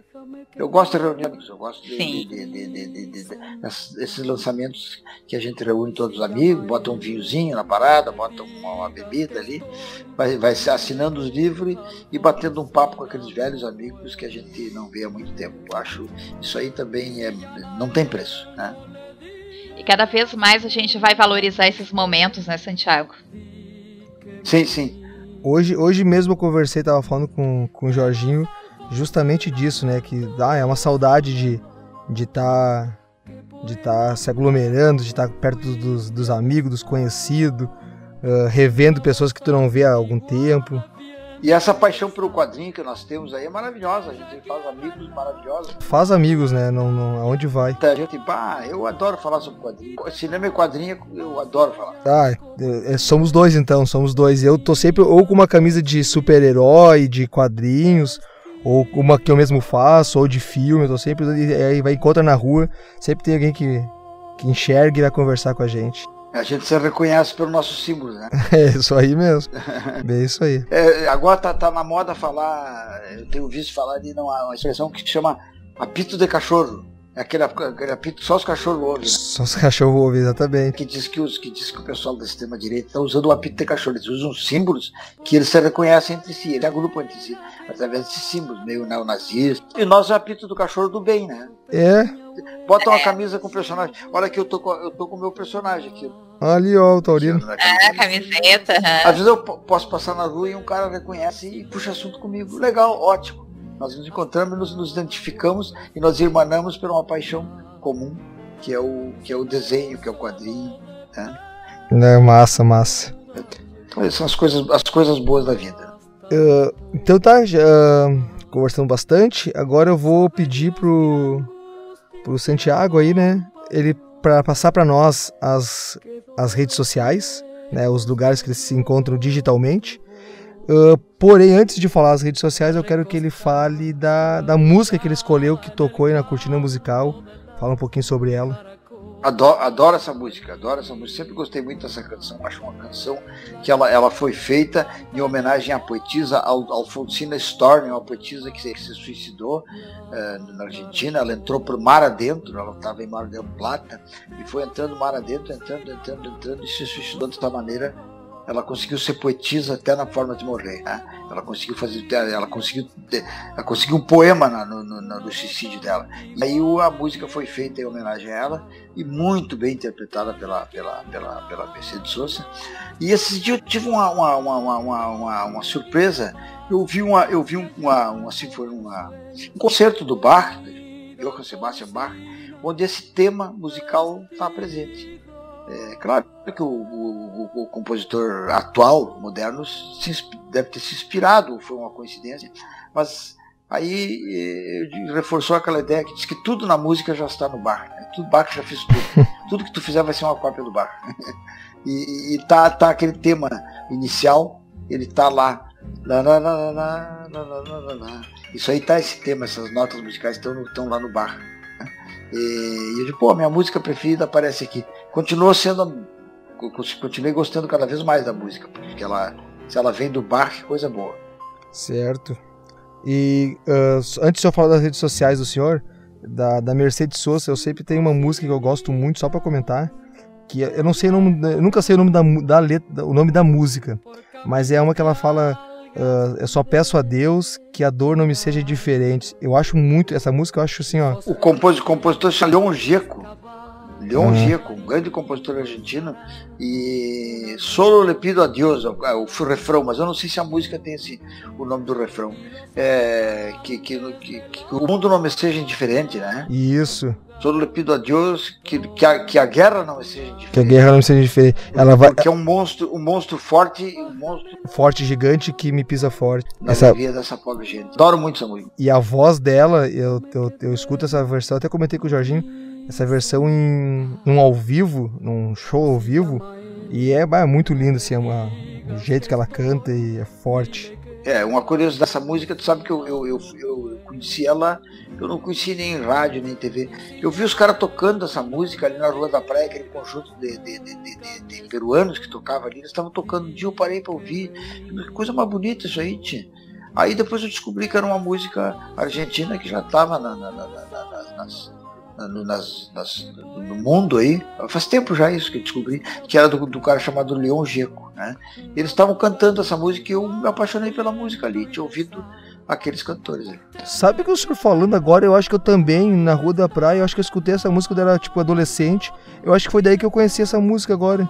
Foi Solo les pido a Deus. Tocava aquelas flautinhas de, de, de bambu. Era, era, era boa a versão deles, eu achava bem interessante. Eu acho que foi ali que eu conheci também. comecei, comecei a me dar conta, pô, a letra, a letra é incrível, ela tem um refrão que vai. Que, o- que, que a guerra não me seja indiferente, que, a, que, a, que, o, que o mundo não me seja indiferente, que, a, que a, os crimes não me sejam indiferentes. Pô, que bonita essa, essa, essa postura do poeta, né? Que nada me, nada me seja indiferente, que eu não, que eu não viva de costa para as, as, as, as do mundo, da guerra, tudo, né? Que eu, que eu me sensibilize com isso. A intérprete, a Mercedes Sosa, traz todo um sentimento, uma carga que daí multiplica, né, a letra do, do compositor.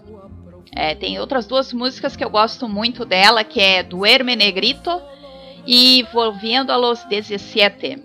da Violeta Parra e a outra do atual Pojo Punk. Eu gosto muito do folclore latino-americano e conheço, conheço o nome dos, desses, desses, desses compositores todos aí. É, do Herme Negrito é uma música, ela é uma música.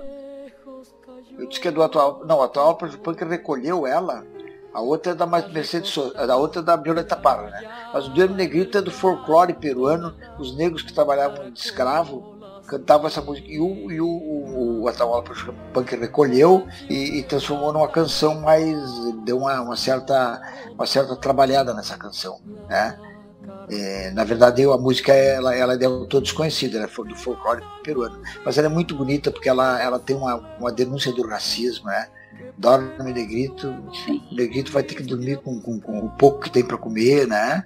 É, você vê nele Diablo Blanco, Pô, tu vê que crítica tem o Diabo Branco. Quem era o Diabo Branco? O cara que explorava os pobres escravos, né? Esse é o Diabo Branco, não tinha. O Diabo para eles tinha que ser branco mesmo. Quem que, quem que escravizava? Quem que trazia os negros da África abaixo de porrada? E, e depois botava a trabalhar sem ganhar nada? O Diabo Branco. Nós vamos ter que fazer um especial, Santiago, só sobre a Mercedes Sosa. O que, que tu acha? Ah, eu acho que um dia a gente pode falar de, de, de, de música, falar dessas coisas. Né? Apesar de eu, eu, eu, sou uma pessoa que não tenho talento musical nenhum, mas gosto muito de música e, e procuro saber, procuro acompanhar essas coisas. É, seu Santiago, eu sou, eu sou, eu sou, eu sou um desenhista frustrado e adoro quadrinhos, adoro gibi, adoro charge, adoro cartoon, adoro ilustração.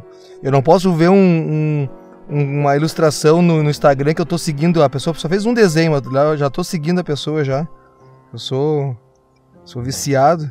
É, mas eu, eu de admirar que tu não desenha, deve desenhar alguma coisa. Não, eu desenho, mas eu sou, tipo, ah, eu, eu, eu faço meus rabiscos ali, meus traços, mas não.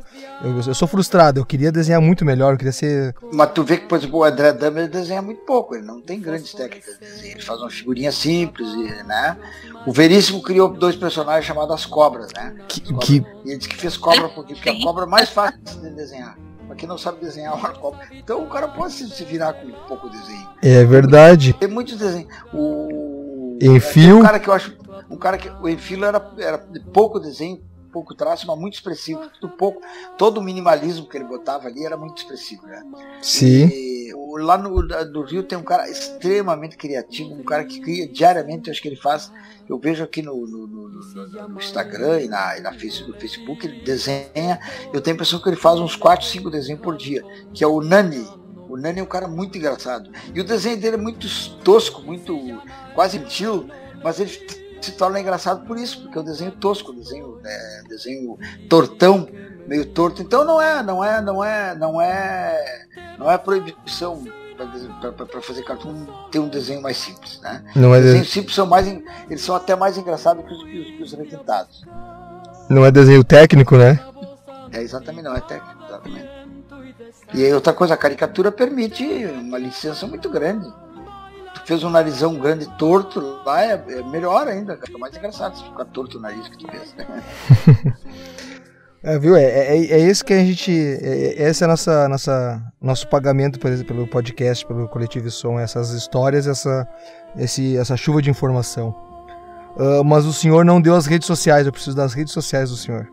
Tá, em seguida, é, o meus desenhos, eu tenho, eu tenho, eu tenho colocado desenhos novos todas as semanas, quase que, às vezes, quase que, não diariamente, não digo um desenho a cada dois dias, cada três dias, no Facebook. O meu Facebook é Santiago Neutair Abreu. Santiago Neutair Abreu. Tem desenhos novos sempre por lá. E tem a coleção também, a coleção dos mais antigos, que dá para olhar ali.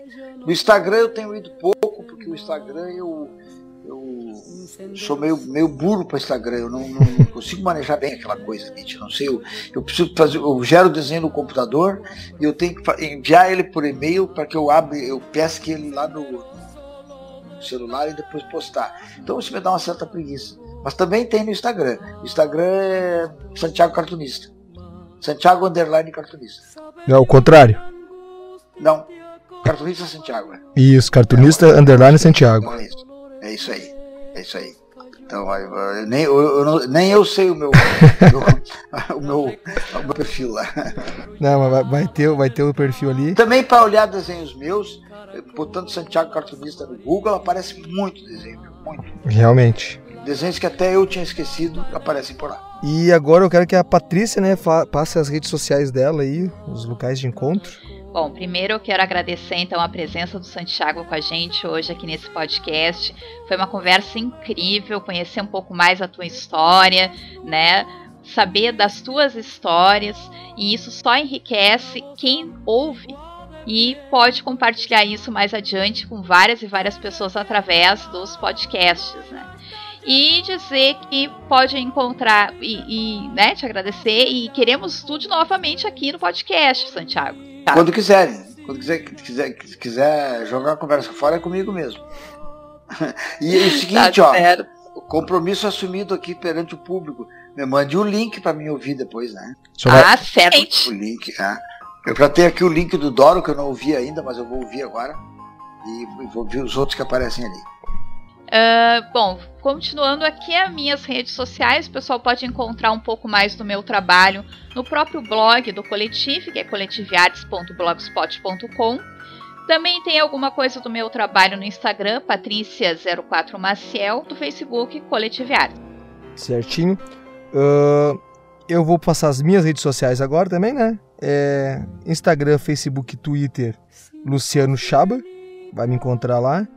Uh, no Facebook e no, e no Instagram o Old Nerd, que é o perfil do site oldnerd.com, onde eu escrevo, edito e converso. Vai encontrar lá no oldnerd.com o Café com Gibi, o meu podcast pessoal, onde eu falo de cultura pop, nerd, geek e afins e política e reflexão. E também o Coletivo Som, também é, é repostado lá no, no site. Uh, primeiramente sai no Coletivo, no Coletivo Arts. E na semana seguinte saiu o episódio lá, para quem não acompanhou no dia, né, perdeu, eu reposto lá. Uh, tirando isso, as minhas redes sociais, as redes sociais da Patrícia e as redes sociais do seu Santiago vão ser encontradas no corpo do blogspot do Coletivo Arts e também lá no oldnerd.com. E eu vou deixar a indicação aí de dois episódios de podcast para pessoal ouvir um do Coletivo Som, o seu, seu Santiago comentou agora do Doro. Eu vou indicar o outro de outro cartunista que é da Laerte, que a gente fez o fechamento do ano passado, né? Primeira temporada do Coletivo Som. Tá, já tá no ar já e, e é bem comentado. E o outro podcast que eu vou deixar indicado pro pessoal é o do Café com Gibi, uh, que abriu a nova temporada depois de um certo hiato aí eu comecei, uh, recomecei, né? A fazer eles, que é sobre séries de quadrinhos, né? Se chega ou manda mais que tá pouco. Só acessar lá que vai encontrar em qualquer agregador de podcast. Era isso? Agradecer aí o seu Santiago por, por esse tempo aí com nós, as conversas aí. Ótima, ótimo bate-papo. Eu que agradeço, eu que agradeço agradecer imensamente os nossos ouvintes que estiveram presentes conosco até o final do episódio e convidando-os para estarem novamente ligadinhos com a gente para um próximo episódio de podcast. E era isso. Até mais.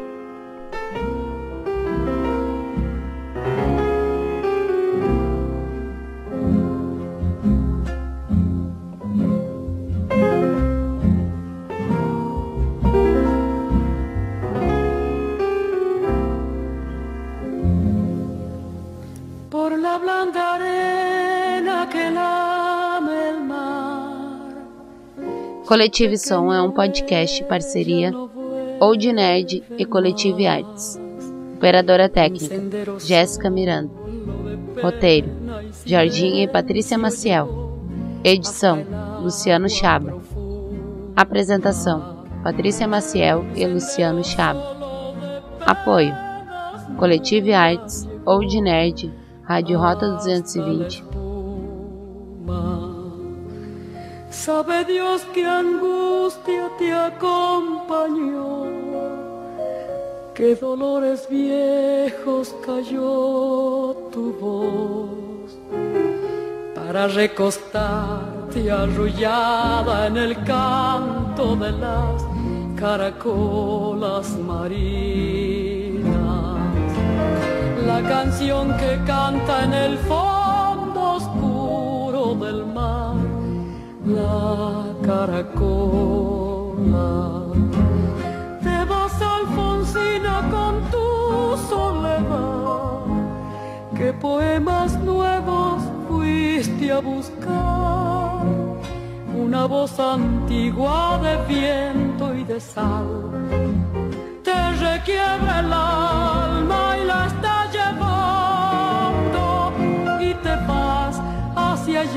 como en sueños, dormida Alfonsina, vestida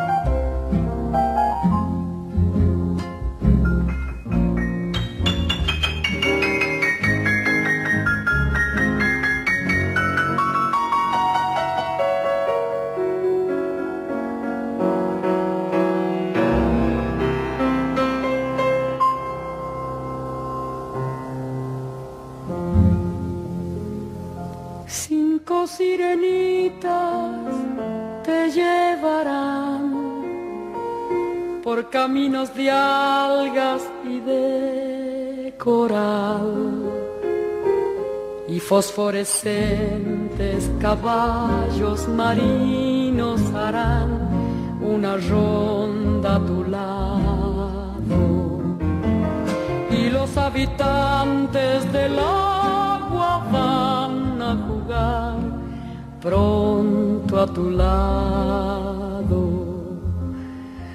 Bájame la lámpara un poco más, déjame que duerma nodriza en paz. Y si llama a él, no le digas que estoy, dile que Alfonsina no vuelve. Y si llama a él, no le digas nunca que estoy, di que me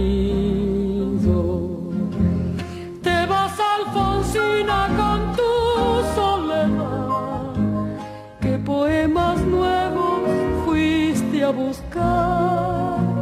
Una voz antigua de viento y de sal te requiebra el alma y la está llevando y te vas hacia allá como en sueños, dormida Alfonsina, vestida de